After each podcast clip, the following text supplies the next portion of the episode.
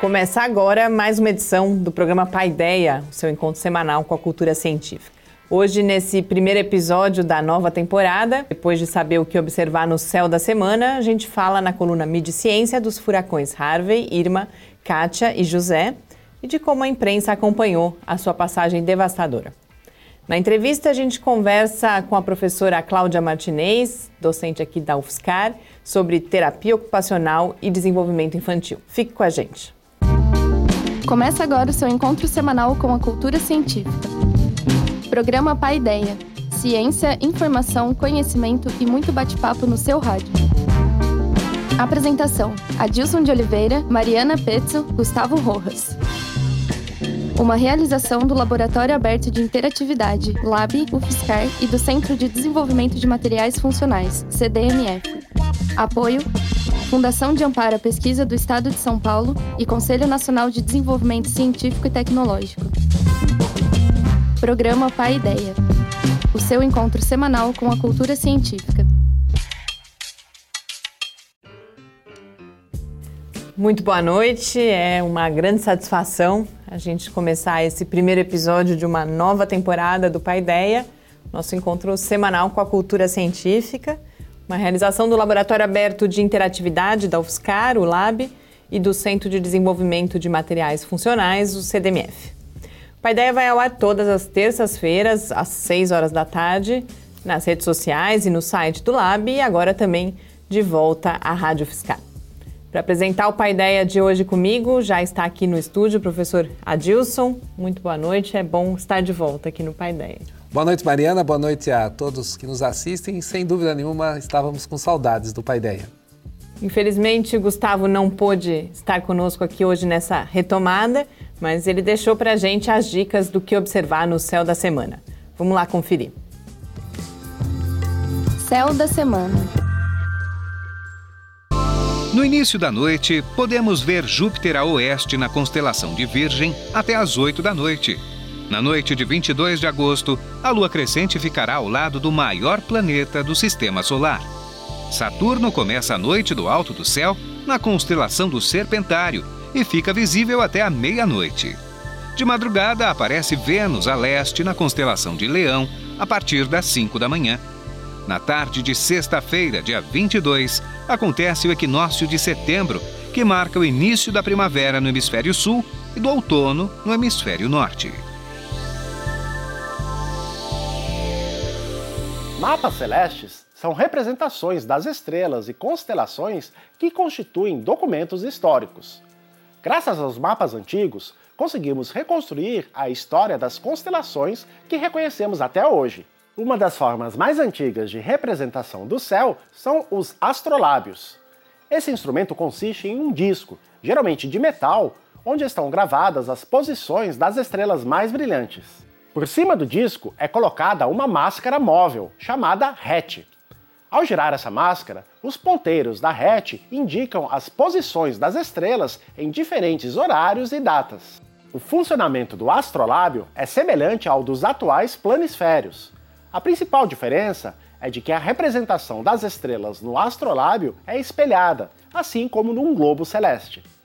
Os astrolábios antigos são alguns dos documentos mais importantes da história da astronomia, especialmente da astronomia árabe. Graças a esses objetos, temos registro dos nomes das estrelas que usamos até hoje, como Altair e Hazelget.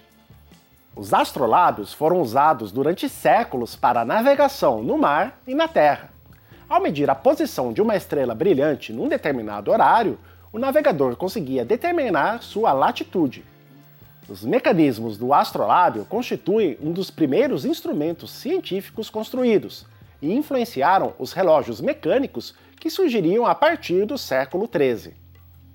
Exemplares de astrolábios são encontrados em muitos museus do mundo, se você visitar um museu, procure por um astrolábio e veja como nossos antepassados mediam a posição das estrelas. Até o próximo programa e céus limpos a todos. Estamos de volta com o seu encontro com a cultura científica. Estamos de volta aqui no Paideia e um dos temas desse céu da semana instigou a Dilson aqui pensar como o homem já já olha para o céu e já produz conhecimento há tanto tempo, né, Adilson? É verdade, né? O Gustavo destacou bastante o uso do astrolábio, né? Que era uma representação do céu, que você poderia observar é, a posição das estrelas, estando mais ou menos documentado. Hoje, talvez o moderno astrolábio é justamente programas, né?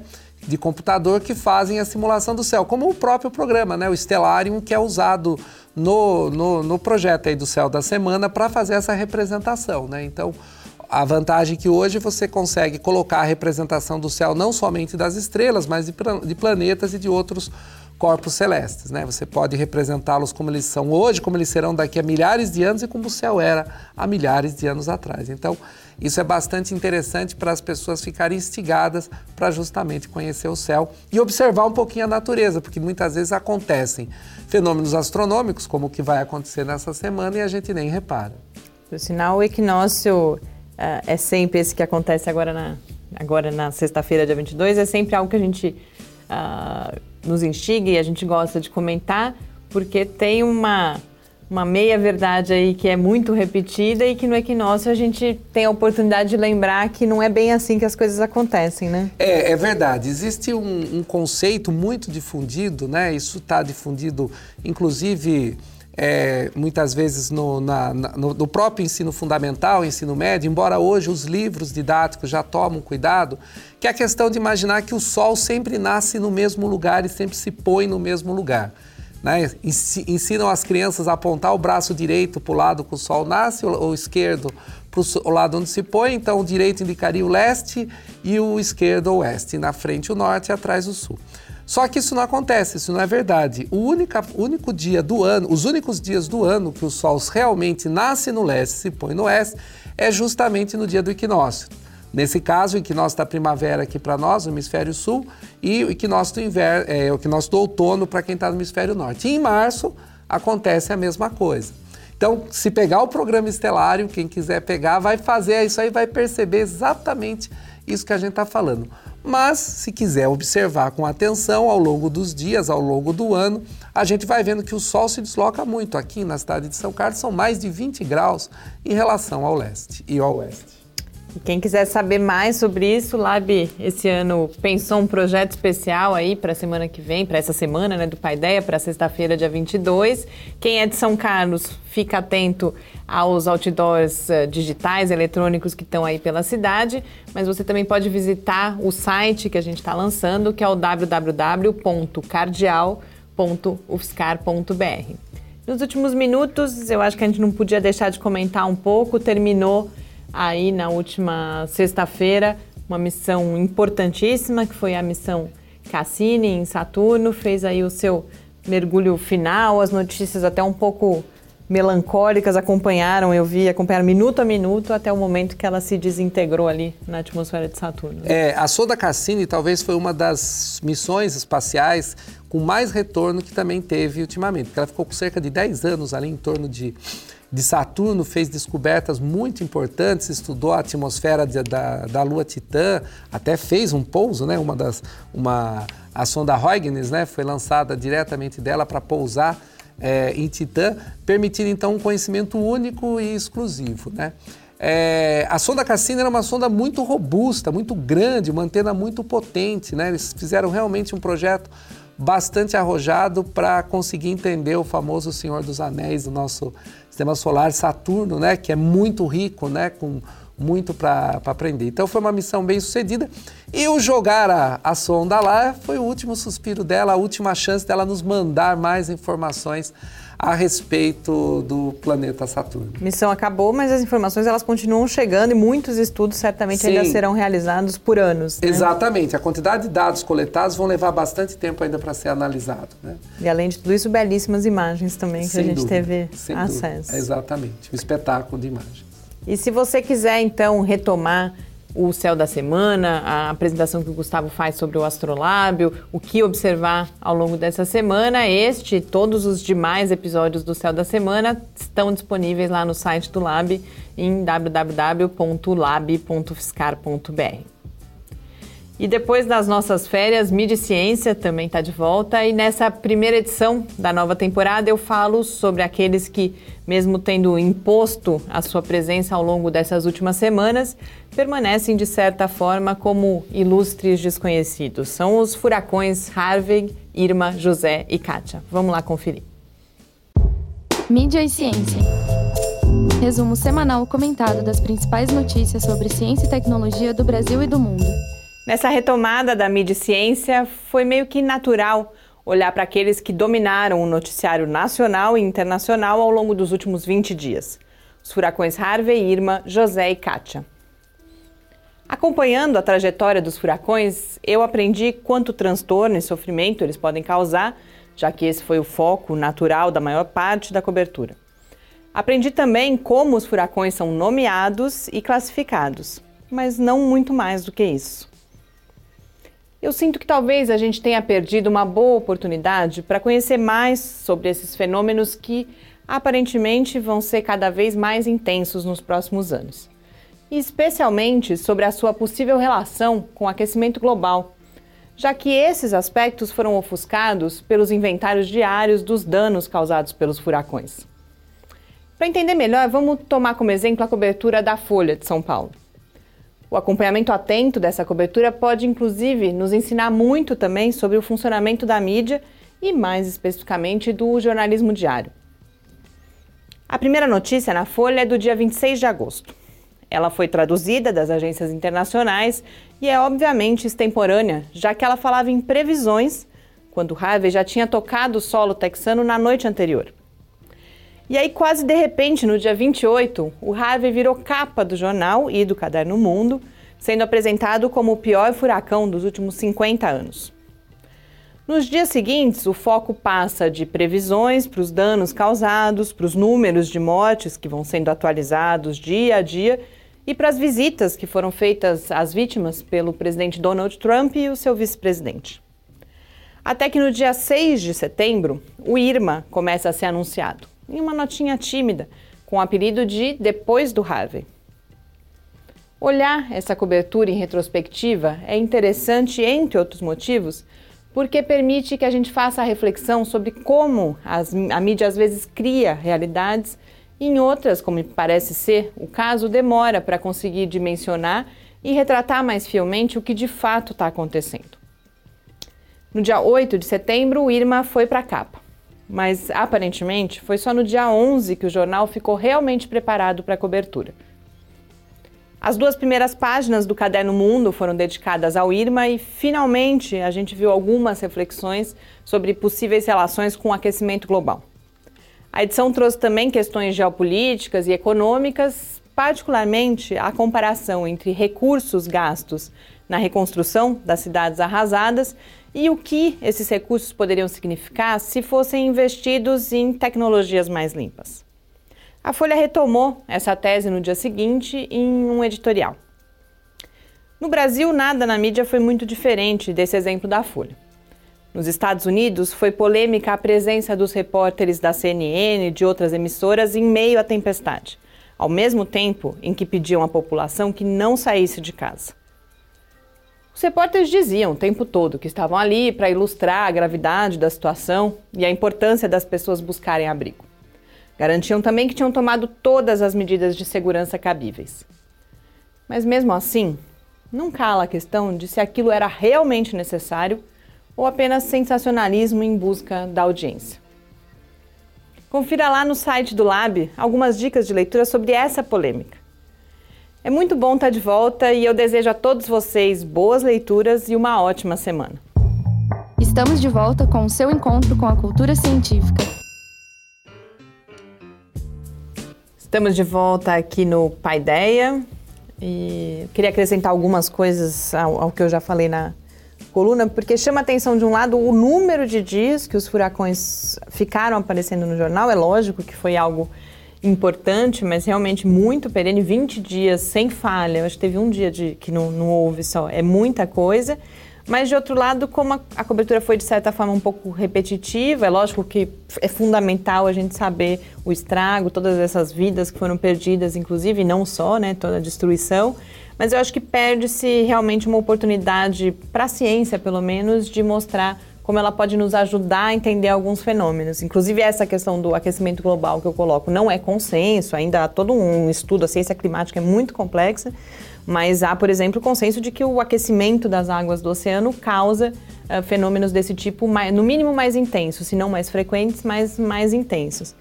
E aí, uh, eu acho que isso faz uma ligação com outro destaque da, do noticiário das últimas semanas, aí particularmente da última semana, continua toda a discussão, várias matérias sobre os recursos para a ciência no Brasil e isso tem a ver com uma questão que é colocada aqui, que a Folha destaca, que, bom, se os recursos forem investidos, se houver planejamento e a gente conseguir desenvolver conhecimento, tem muita coisa que a gente pode trabalhar mais no sentido da prevenção do que depois de ter que remediar os estragos, né? É, é verdade. O caso do furacão, não existe tecnologia que eu possa lá e deter um furacão, né? Isso está totalmente fora.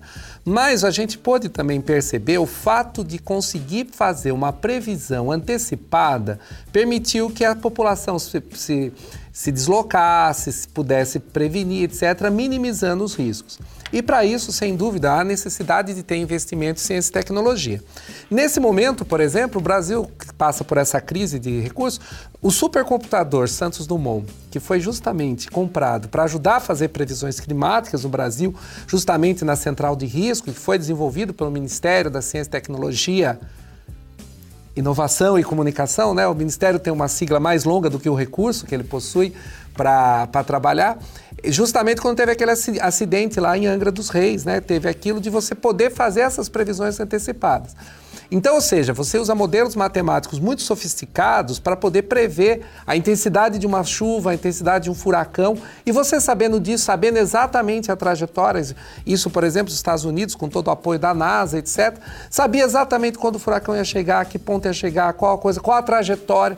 Então, ou seja, no caso lá desse último furacão Irma, que passou pela Flórida, por acaso eu estava lá nos Estados Unidos nessa, nessa semana que passou o Irma, a gente via exatamente, eles sabiam a rota certa e falava, saem as pessoas, estão nesse caminho, etc., estão minimizando prejuízos, etc.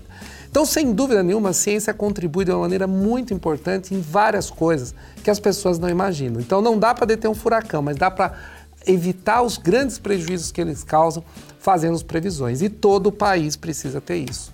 E o Brasil está correndo o risco de não ter isso, porque justamente está deixando de lado investimentos na formação de pessoas, que não adianta você só ter o, a coleta de dados, você precisa ter pessoas que interpretem, pessoas que estudem, etc.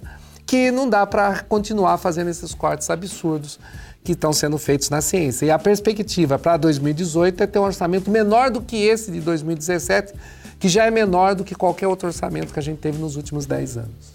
E ainda sobre os furacões, para além das pessoas poderem sair, toda a questão da previsão, tem toda uma discussão que foi feita, por exemplo, esses furacões eles foram muito piores, muito mais intensos do que o Katrina em 2005 que matou muito mais gente. Então você também tem uma questão econômica, né, da própria pobreza da, da, da, casa, o tipo de casa que as pessoas moravam lá em New Orleans, mas além disso você tem técnicas construtivas, materiais que podem ser desenvolvidos. E aí tem uma outra coisa que eu ainda queria destacar que tem relação com isso, a cobertura da, da crise aqui no Brasil, da, da falta de recursos, dos cortes para a ciência.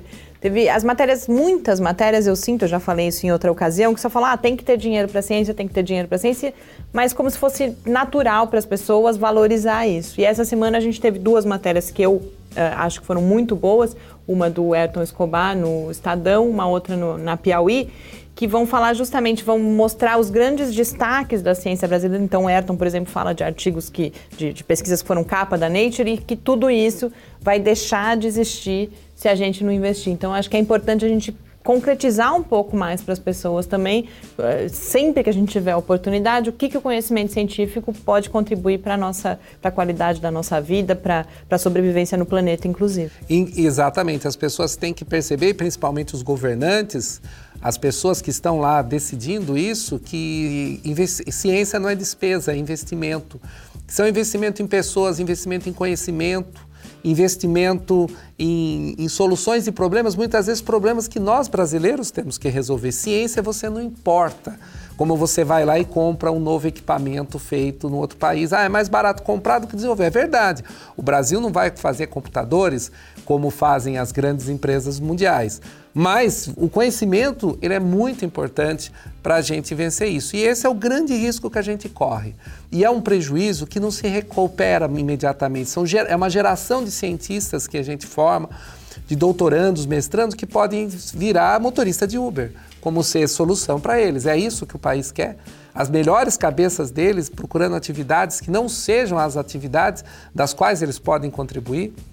O patrimônio maior que um país pode ter é justamente o que está na cabeça das pessoas, não aquilo que está embaixo da terra, não aquilo que está por ali. Então é isso que a gente precisa ter muita noção. Então os investimentos, tanto na formação das pessoas, na educação e na ciência, eles têm que ser sempre a prioridade do país. Não pode ser uma situação na qual a gente relegue isso para mais tempo. Não pode postergar investimentos nessa área.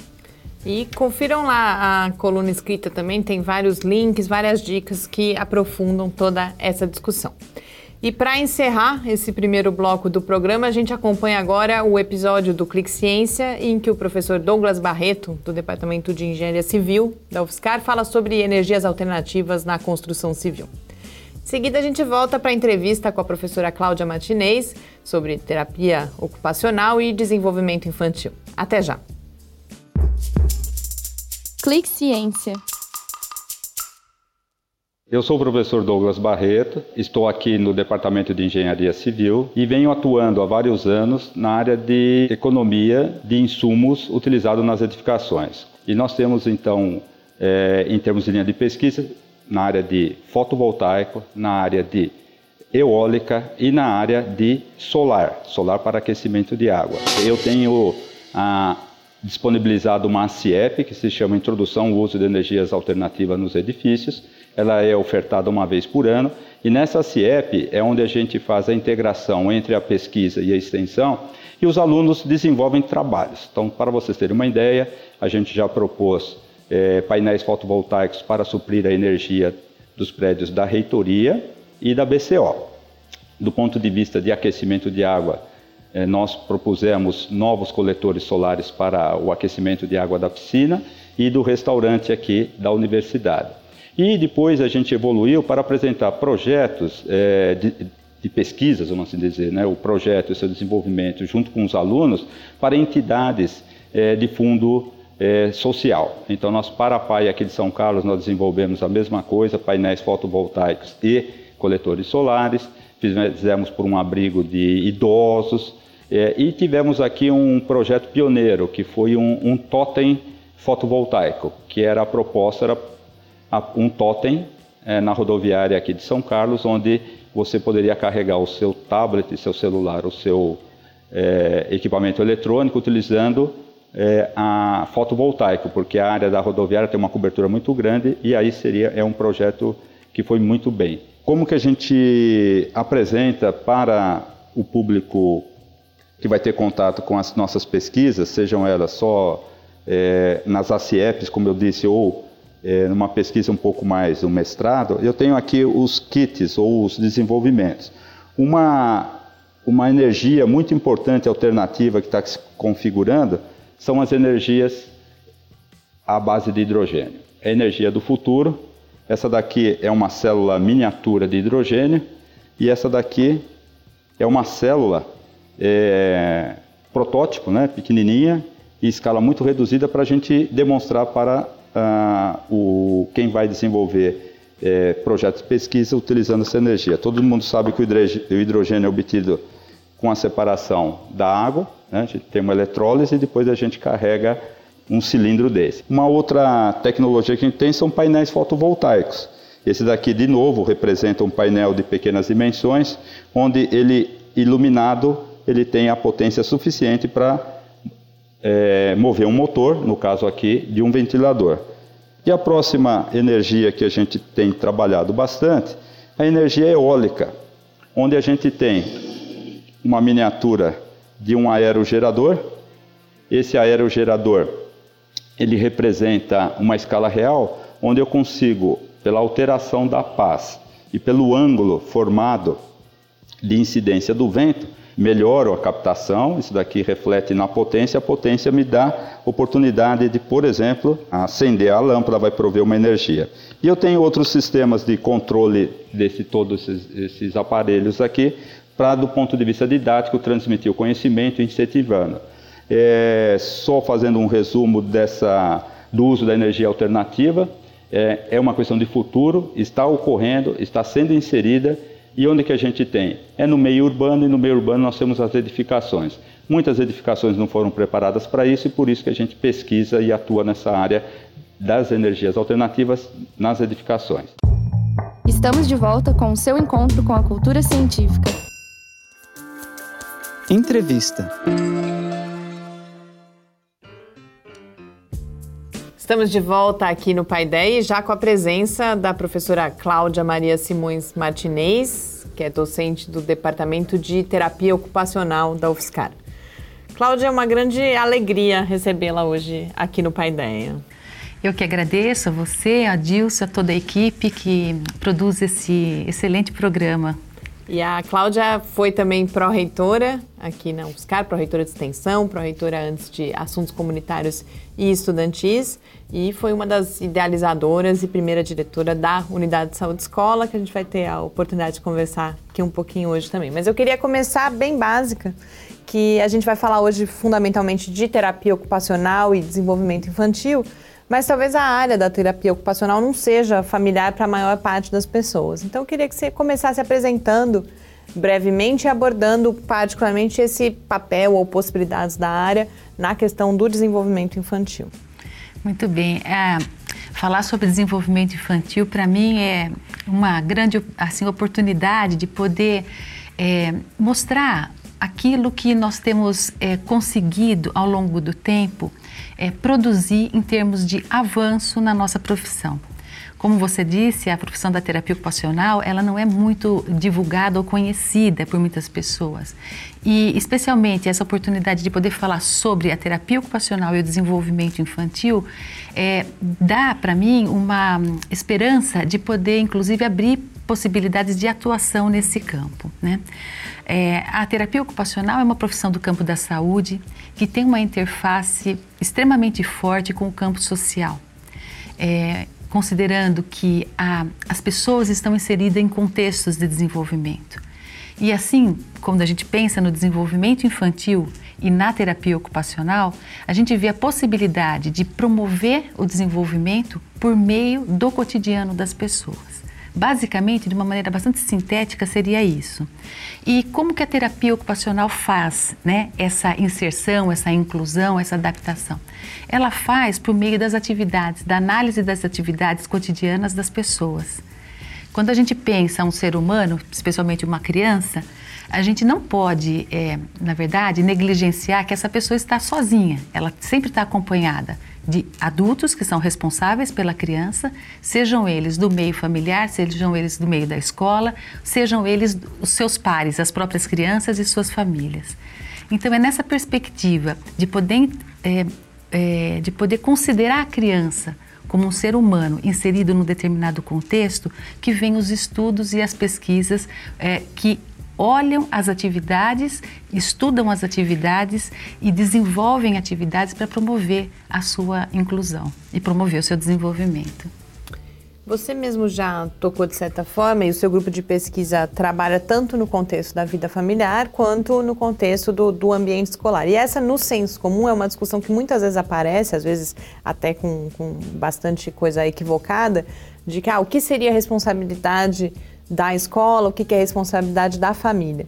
Queria que você comentasse então como que você vê, como que a área da terapia ocupacional vê esses dois espaços, em que, que eles são diferentes, quais são as particularidades de cada um deles, mas ao mesmo tempo eles têm que conversar e como que eles podem conversar? Considerando o desenvolvimento infantil, é claro. É, Para poder falar um pouquinho e responder essa questão, eu preciso voltar é, é, e explicar qual é a teoria com que eu me apoio, né? Uhum. É, na verdade, todo meu processo de formação, ele foi um processo que se desenvolveu no âmbito da educação, pós-graduação, todo o processo foi no âmbito da educação. E o referencial teórico, pelos, os referenciais pelos quais eu me ancorei, são referenciais teóricos do campo da educação e da sociologia. Então, nesse sentido, né, compreender os contextos de desenvolvimento são fundamentais, né, a compreensão é fundamental para que a gente possa, né, é, a partir dessa compreensão, projetar possibilidades de atuação e de intervenção. Quais são as possibilidades de atuação e de intervenção da terapia ocupacional com crianças no desenvolvimento? São os eventos de vida normativos que a pessoa passa e são os eventos de vidas não normativos. Nos eventos de vida normativos que a criança passa, a gente tem, por exemplo, a entrada da criança na escola, da criança pequena na escola, a gente tem o nascimento de um irmão por exemplo, quando chega uma criança nova e as outras crianças que já existem. A gente tem a nós temos também a viagem de pais, nós temos a ausência, nós temos uma série de eventos no cotidiano que podem trazer algum impacto na vida da criança.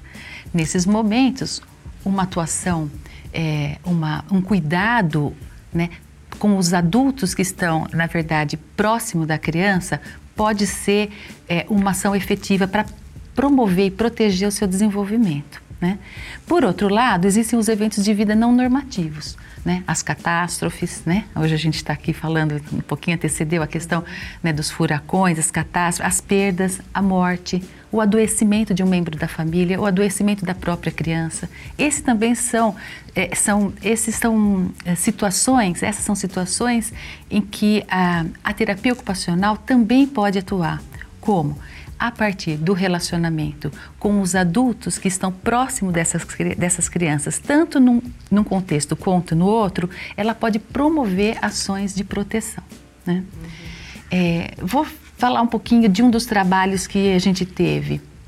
Nós já desenvolvemos alguns trabalhos nesse campo, tanto no campo da proteção, da promoção, como no campo da reabilitação.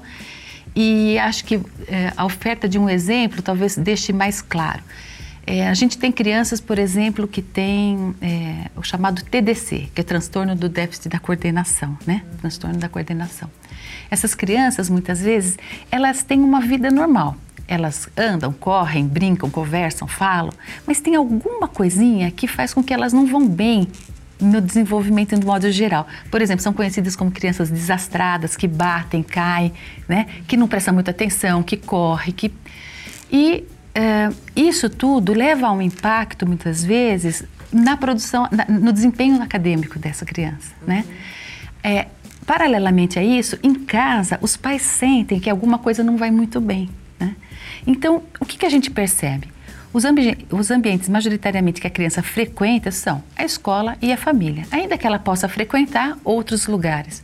Então, a uh, intervenção em terapia ocupacional com pais e com professores, nesses casos específicos, contribui para que, de forma integrada, possam uhum. é, minimizar os problemas e, mais do que isso, falar uma mesma linguagem para a criança, uhum. né, quando estão orientados e por aí vai. É, porque eu acho que isso que você está dando de exemplo acontece justamente é, quando a gente é pai, está cuidando dos filhos, etc. A gente não sabe o que tem, né? Fala uhum. assim, ah, o moleque é espevitado, perdido, uhum. etc. E não sabe que ele está, de fato, com um problema, que tem alguma, tem uma metodologia para cuidar disso, né? Uhum. Não é apenas uma digamos, entre aspas, uma má educação, né? Parece que o pai não conseguiu uhum. educar a criança direito. Muitas vezes vem essa crítica da escola, né? A criança não é bem educada na escola e vem aqui. E, e no fundo a causa é outra, né? Uma causa, é uma causa mais profunda e que a gente acaba não, não percebendo. Então aí está a importância justamente um profissional dessa área poder olhar, poder avaliar e perceber isso na criança. É,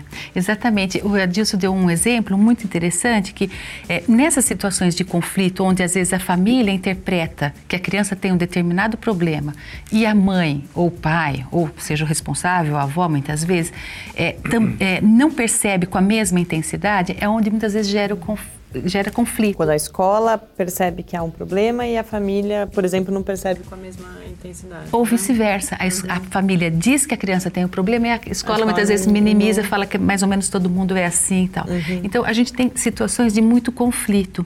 Então, nesse sentido, a gente tem trabalhado, nosso grupo, com algumas possibilidades de intervenção.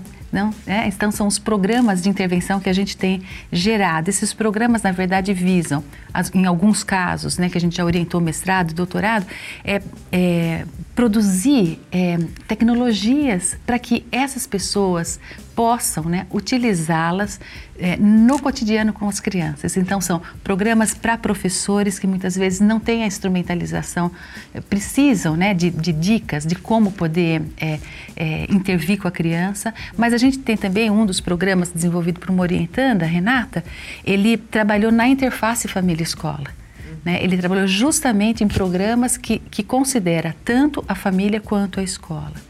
Um programa mais recente, depois a gente pode falar um pouquinho mais uh, à frente, é um programa também de tecnologia assistiva que a gente está desenvolvendo. Uma outra orientanda, Mariana, desenvolveu no âmbito do mestrado um trabalho com, por meio de tecnologia assistiva para crianças com deficiência que têm paralisia cerebral.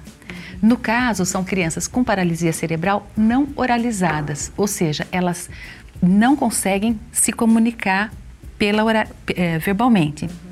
Então, a Mariana desenvolveu um, um sistema, né, uma, na verdade a gente fala uma prancha de tecnologia assistiva, onde no contato com a mãe, a mãe explica quais são as palavras que seriam palavras-chave para a comunicação com a criança. Por exemplo, água, dor, é, TV, determinado programa da TV, infantil, que a criança quer que ligue, alguma coisa assim, banana, algum alimento ou banho. Então, a mãe, junto com a terapeuta, desenvolveram qual é o repertório que seria um repertório chave para que a mãe pudesse estimular na criança algum tipo de resposta.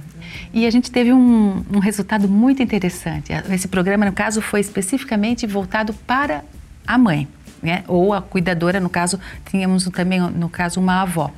E o que nós percebemos é que tinha, na verdade, uma grande possibilidade a criança passa a ter um repertório, aumenta o repertório comunicativo da criança, não só o, gestual, como também o oral.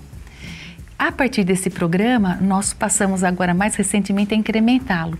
O que, que nós fizemos? Nós partimos da hipótese de que é, se nós aplicássemos esse mesmo programa que foi testado com sucesso em três ambientes distintos do cotidiano da criança, e aí fomos para a escola, aplicado com a professora, aplicado com a mãe ou cuidador em casa e aplicado também com o próprio terapeuta na clínica que não utilizava tecnologia assistiva.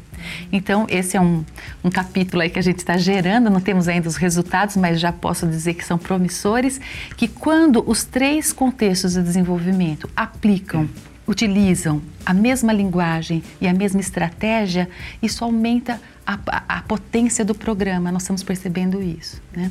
É um trabalho difícil, porque nós estamos falando de comportamento e de medidas, tem todo um controle experimental né, da, da situação, quase experimental da situação, que, é, que leva, enfim, ao final a, a, a, ideia é que a gente possa promover e depois, quem sabe, difundir essa tecnologia junto aos Isso, ministérios. Né? Essa foi uma dúvida que eu fiquei, se esse trabalho ele é necessariamente, pode ser até que ele comece necessariamente individualizado, mas se depois, por exemplo, você gera um conhecimento que aí mais crianças, por exemplo, ou um conjunto, pode virar uma, de certa forma, uma política, por exemplo, você ter esse tipo de ferramenta. Então, você está tocando, Mariana, num assunto extremamente precioso para mim, né?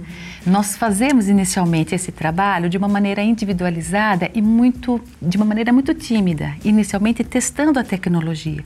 Mas a meta é que faz, é, é poder generalizar os resultados para um grupo maior de crianças. O que acontece? No Brasil, a gente está num país com muitas diferenças, é, um país de, de grande extensão né, e muitas desigualdades. Nesse sentido, a aplicação de um programa, ele tem que estar adequado, a aplicação desse programa tem que estar adequado a uma determinada população. Por exemplo, nós tivemos, soubemos que um pai que trabalha com, tecno, com tecnologia na área da, da, informática, da informação, desenvolveu esse programa não exatamente com esses passos, dessa forma, mas ele conseguiu fazer por meio do tablet, por exemplo. A criança se comunicava, ao invés de ter uma prancha como nós temos, concreta, feita com papel, EVA, plastificado, ele faz isso no tablet. Então, o que, que nós estamos começando a perceber? Que é uma tecnologia que pode ser generalizada, resguardada as especificidades de cada família, de cada contexto. É muito interessante você estar falando, Cláudia, porque você está dando exatamente um dos exemplos de uma pesquisa que ela é feita, que vai estar tá gerando um conhecimento fundamental e ao mesmo tempo ela tem imediatamente um impacto social, né? Que é justamente aquilo que a gente fala da extensão universitária, né? Que a universidade ela, ela muitas vezes as pessoas não percebem essa interação importante que ela faz, né? Porque ao gerar esse conhecimento, está desenvolvendo uma metodologia que pode ser aplicada para muitas crianças e nesse caso, mesmo esse caso em particular, que é um caso de estudo, essa criança por si só já vai ter um ganho grande nisso, né? Então acho que queria que comentasse um pouquinho dessa interface que faz a sua área de trabalho, a sua área de pesquisa com a comunidade externa. É, eu sinto muitas vezes que nessa área que nós atuamos, nós somos privilegiados, porque a relação entre a produção acadêmica e o impacto social, ela é direta. Porque trabalhamos com pesquisas com seres humanos. Então, todo projeto ele é submetido ao comitê de ética.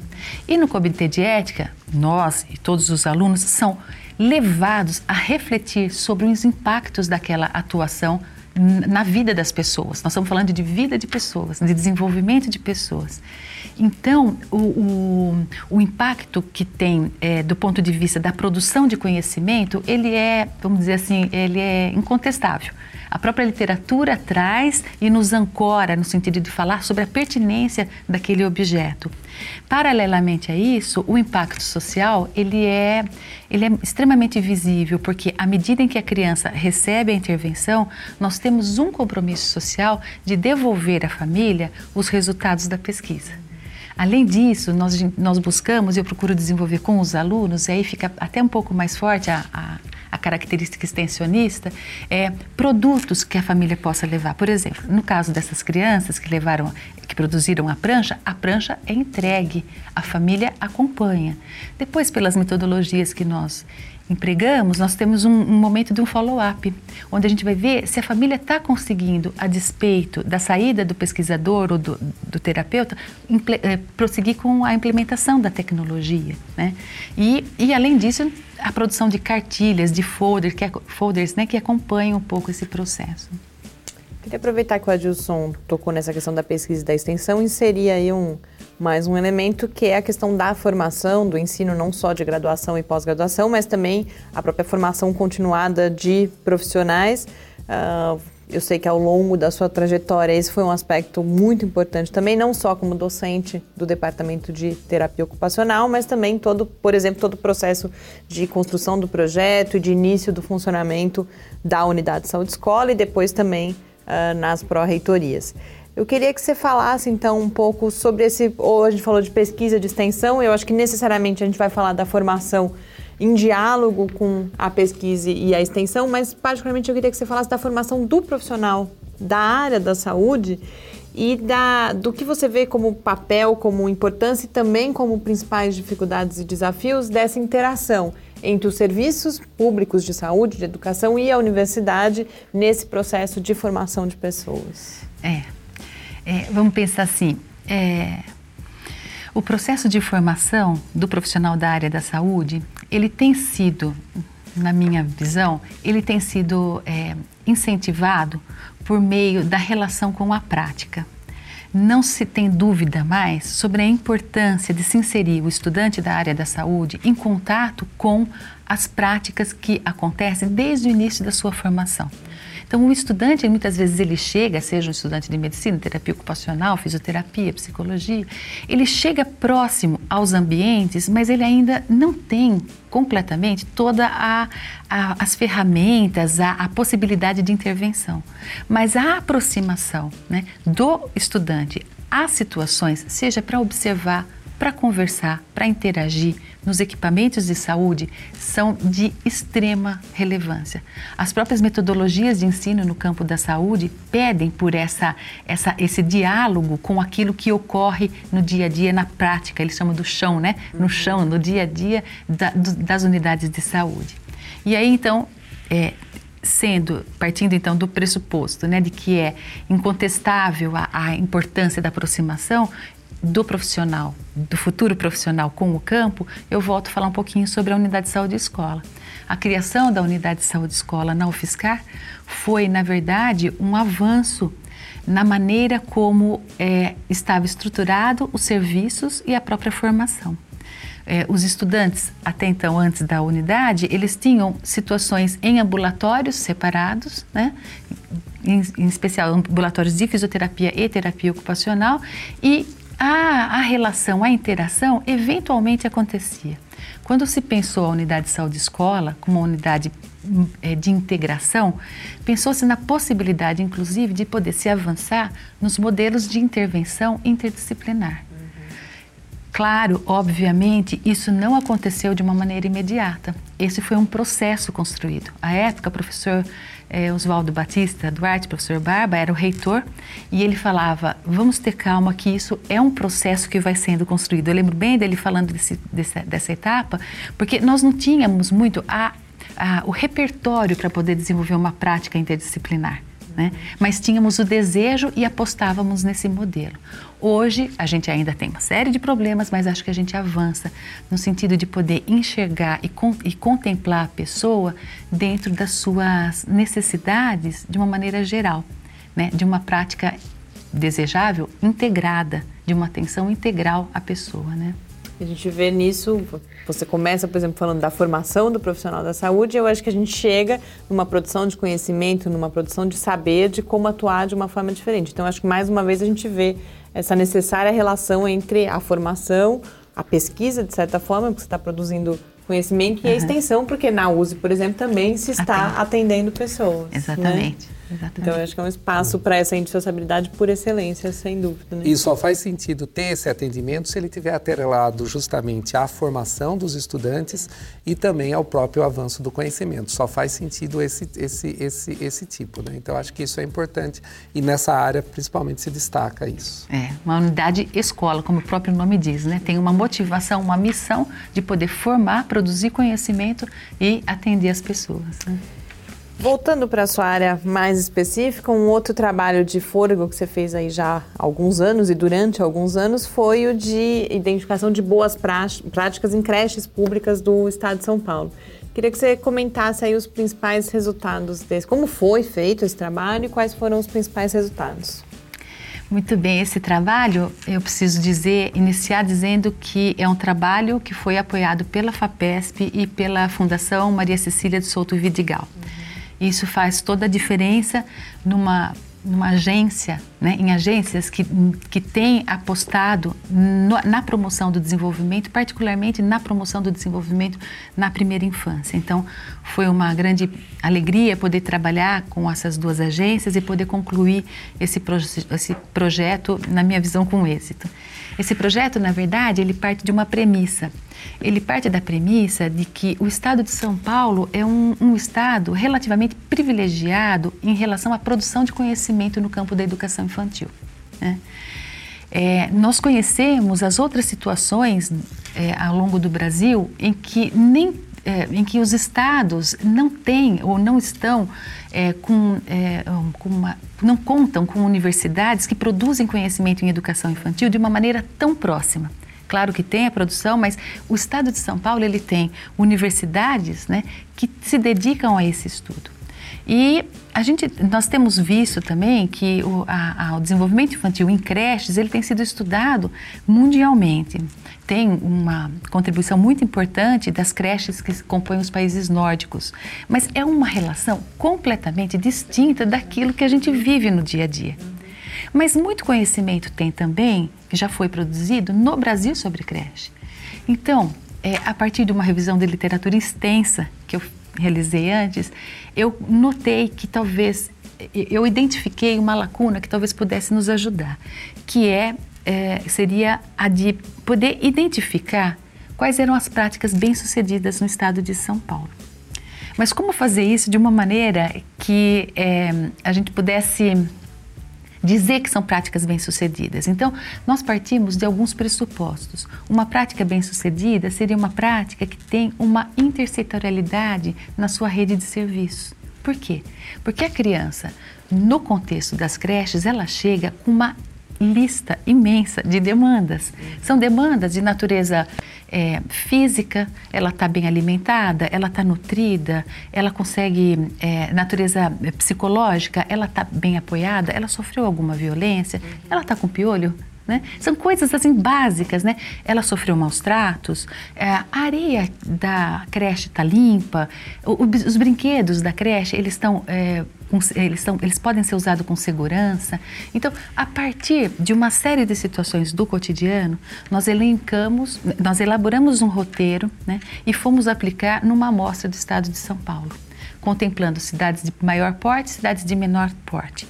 E fomos identificar quais são as práticas que ali acontecem a partir desses itens que compõem a promoção do desenvolvimento da criança. E chegamos a um resultado interessante, que foi a identificação de qual é a rede de colaboração que as creches contam. Ao mesmo tempo que o resultado é interessante, ele é um pouco, é, ele, ele traz para nós alguma reflexão, porque as redes são muito distintas. Há municípios que têm uma rede bastante instalada, cuja é, cuja a comunicação é uma comunicação efetiva. Tem outros que a rede não é instalada, aciona, por exemplo, o SAMU quando uma criança tem convulsão, mas não está pactuado exatamente com o SAMU, chama a família por telefone, não tem os dados registrados. Então, nós adentramos a cada uma dessas situações né, é, e tentamos mapear qual é a rede de serviço que efetivamente a creche conta.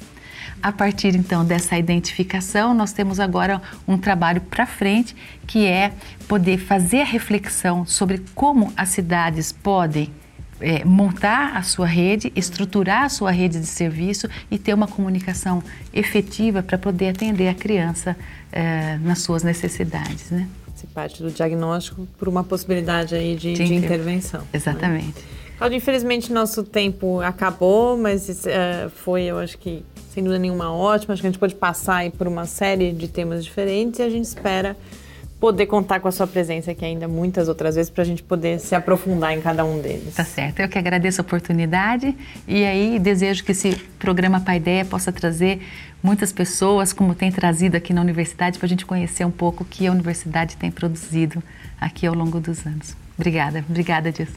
Obrigada a você, Cláudia, pela presença. Conversei com a professora Cláudia Martinez, do Departamento de Terapia Ocupacional aqui da UFSCar. E esse Pai Ideia, esse primeiro Pai Ideia da nova temporada, fica por aqui, mas a gente volta na próxima terça-feira, às 6 horas da tarde. Enquanto isso, você pode acompanhar o Lab no Facebook, no Twitter ou falar com a gente pelo e-mail cliqueciência.ufscar.br. Muito boa noite. Uma boa noite a todos. Boa noite. Programa Pai Ideia ciência, informação, conhecimento e muito bate-papo no seu rádio.